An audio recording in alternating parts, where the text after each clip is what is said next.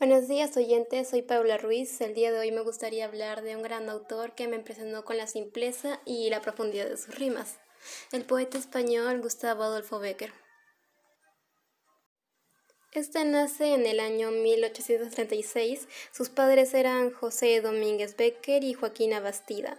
Lamentablemente estos fallecen y luego él pasa a vivir con sus tíos, los cuales también lo incursionan en el mundo del arte y a pesar de tener muchas buenas obras, se le reconoce más por su talento literario.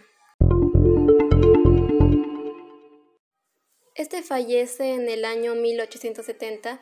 Posteriormente sus amigos editan y publican sus obras, pero se cree que muchas de estas fueron limitadas. Las rimas que se analizarán son las rimas pertenecientes al corpus titulado El conflicto, el desengaño. La primera rima que compone este corpus es la rima 30.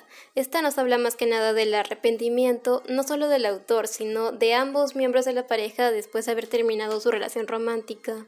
En cuanto a su estructura, esta se compone de dos estrofas de cuatro versos de arte mayor. Em, como se sabe, las rimas de Becker pertenecen al postromanticismo y esta no es la excepción. Presenta ciertas características de este, ah, por ejemplo, el interés por el cantar popular, además de presentar un lenguaje sencillo, que es una de las cosas que me impresionó, también tiene intensidad, principalmente en el primer verso en el cual describe una situación en la que él y su amada discuten.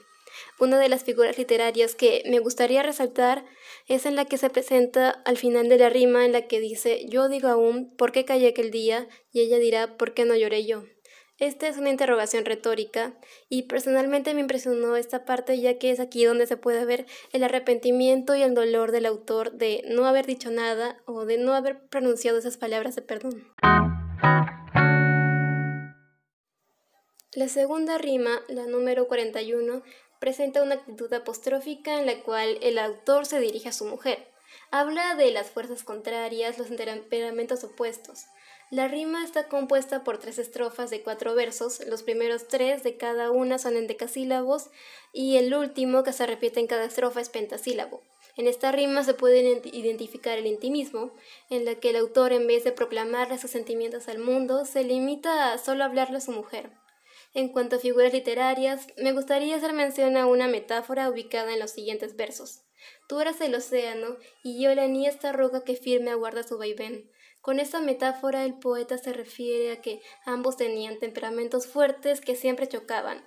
Además finaliza con la figura de exclamación diciendo no pudo ser, indicando que era imposible que mantuvieran una relación romántica.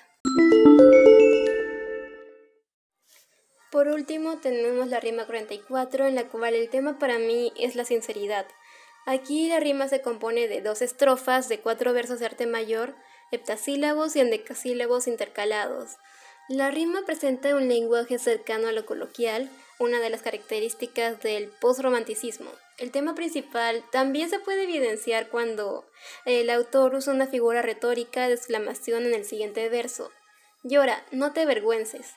Ahí se puede ver cómo éste le reclama sinceridad a su mujer, sinceridad sobre sus sentimientos. Otra figura que me gustó fue la interrogación retórica en el verso ¿Qué fingir el labio, risas que desmientes con los ojos?